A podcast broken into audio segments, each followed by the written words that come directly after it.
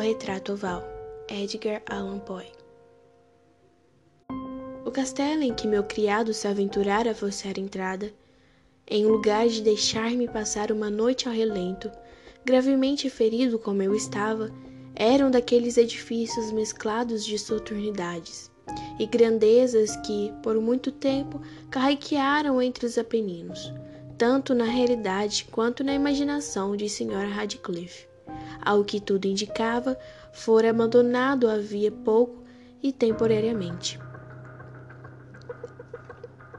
Acomodamo-nos num dos quartos menores e menos suntuosamente mobiliados, que ficava num remoto torreão do edifício. Sua decoração era rica, porém esfarrapada e antiga. As paredes estavam forradas com tapeçarias e ornadas com os diversos e multiversos troféus heráldicos, juntamente com um número inusual de espirituosas pinturas modernas em molduras de ricos arabescos dourados. Por essas pinturas, que pendiam das paredes, não só de suas principais superfícies, mas de muitos recessos que a arquitetura bizarra do castelo fez necessários, por essas pinturas, meu delírio incipiente talvez fizera-me tomar interesse profundo, de modo que ordenei a Pedro fechar os pesados postigos do quarto, visto que já era noite.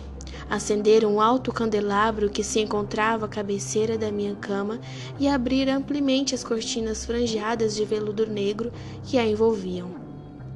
Desejei que tudo isso fosse feito para que pudesse abandonar-me, ao menos alternativamente, se não adormecesse. A contemplação das pinturas e a leitura atenta de um pequeno volume encontrado sobre o travesseiro que se propunha a criticá-las e descrevê-las. Por longo, longo tempo li, e com devoção e dedicação contemplei-as. Rápidas e gloriosas as horas voavam e a meia-noite profunda veio. A posição do candelabro desagradava-me, e estendendo a mão com dificuldade, em vez de perturbar meu criado adormecido, ajeitei-o a fim de lançar seus raios de luz mais em cheio sobre o livro. Mas a ação produziu um efeito completamente imprevisto. Os raios das numerosas velas pois eram muitas, agora caíam no nicho do quarto que até o momento estiveram mergulhado em profunda sombra por uma das caulanas da cama. Assim, vi sobre a luz vívida um quadro não notado antes. Era o retrato de uma jovem, quase mulher feita. Olhei a pintura apressadamente e fechei os olhos. Não foi a princípio, claro, para minha própria percepção porque fiz isso. Todavia, enquanto minhas pálpebras permaneciam dessa forma fechadas, revi na mente a reação de fechá-las. Foi um movimento impulsivo para ganhar tempo para pensar, para certificar-me de que minha vista não me enganara, para acalmar e dominar minha fantasia para uma observação mais calma e segura. Em poucos momentos, novamente olhei fixamente a pintura e agora via, certamente não podia e não queria duvidar, pois o primeiro clarão das velas sobre a tela dissipara o estupor de sonho que me roubava os sentidos, despertando-me imediatamente à realidade.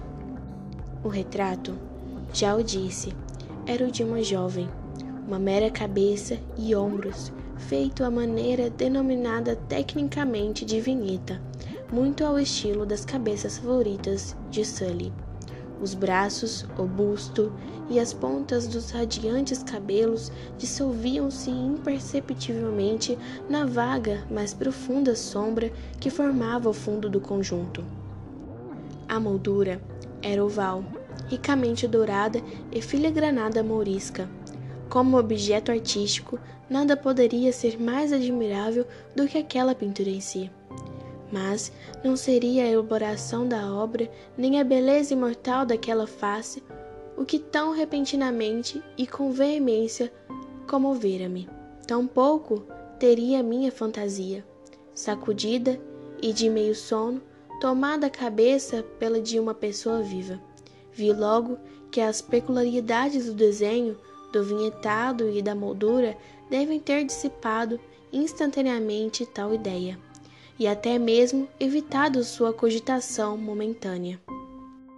Pensando seriamente acerca destes pontos, permaneci talvez uma hora, meio sentado, meio reclinado, com minha vista pregada ao retrato.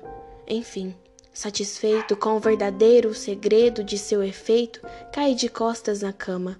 Descobrira o feitiço do quadro numa absoluta naturalidade de expressão, a qual primeiro espantou-me e por fim confundiu-me, dominou-me e aterrorizou-me. Com profundo e reverente temor, recoloquei o candelabro em sua posição anterior. Sendo a causa de minha profunda agitação colocada assim fora de vista, busquei avidamente o volume que tratava das pinturas e suas histórias. Dirigindo-me ao número que designava o retrato oval, li as vagas e singulares palavras que se seguem. Era uma donzela de raríssima beleza, não mais encantadora do que cheia de alegria. Má foi a hora em que viu, amou e desposou o pintor.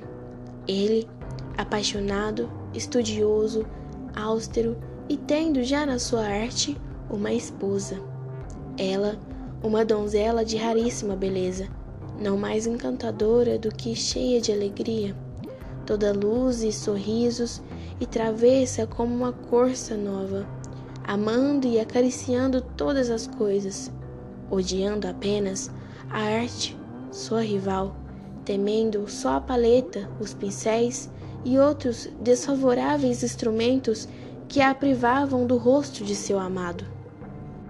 Era, portanto, uma coisa terrível para essa dama ouvir o pintor falar de seu desejo de retratar justo sua jovem esposa. No entanto, ela era humilde e obediente e pousou submissa por muitas semanas na escura e alta câmara do torreão, onde a luz caía somente do teto sobre a pálida tela. Mas ele, o pintor, glorificava-se com sua obra, que continuava de hora a hora, dia a dia. E era um homem apaixonado, impetuoso e taciturno, que se perdia em devaneios, de maneira que não queria ver a luz espectral que caía naquele torreão isolado, debilitava a saúde e vivacidade de sua esposa, que definhava visivelmente para todos, exceto para ele.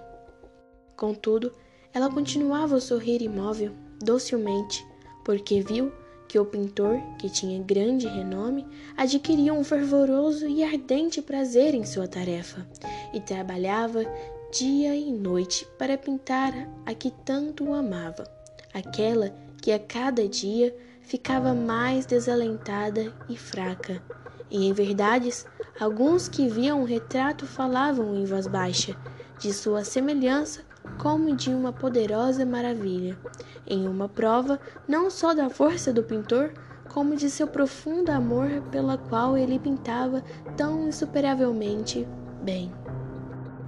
Finalmente, como o trabalho aproximava-se de sua conclusão, ninguém mais foi admitido no torreão, pois o pintor enlouquecera com o ardor de sua obra, raramente desviando os olhos da tela mesmo para olhar o rosto de sua esposa.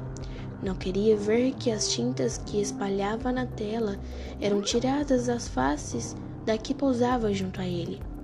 E quando muitas semanas nocivas passaram e pouco restava a fazer, salvou uma pincelada na boca e um tom nos olhos. O espírito da dama novamente bruxuleou como a chama de uma lanterna. E então a pincelada foi dada e o tom aplicado, e, por um momento, o pintor deteve-se extasiado diante da obra em que trabalhava.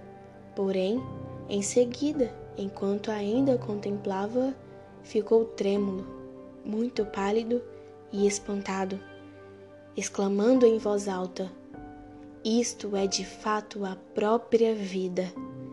Voltou-se repentinamente para olhar sua amada.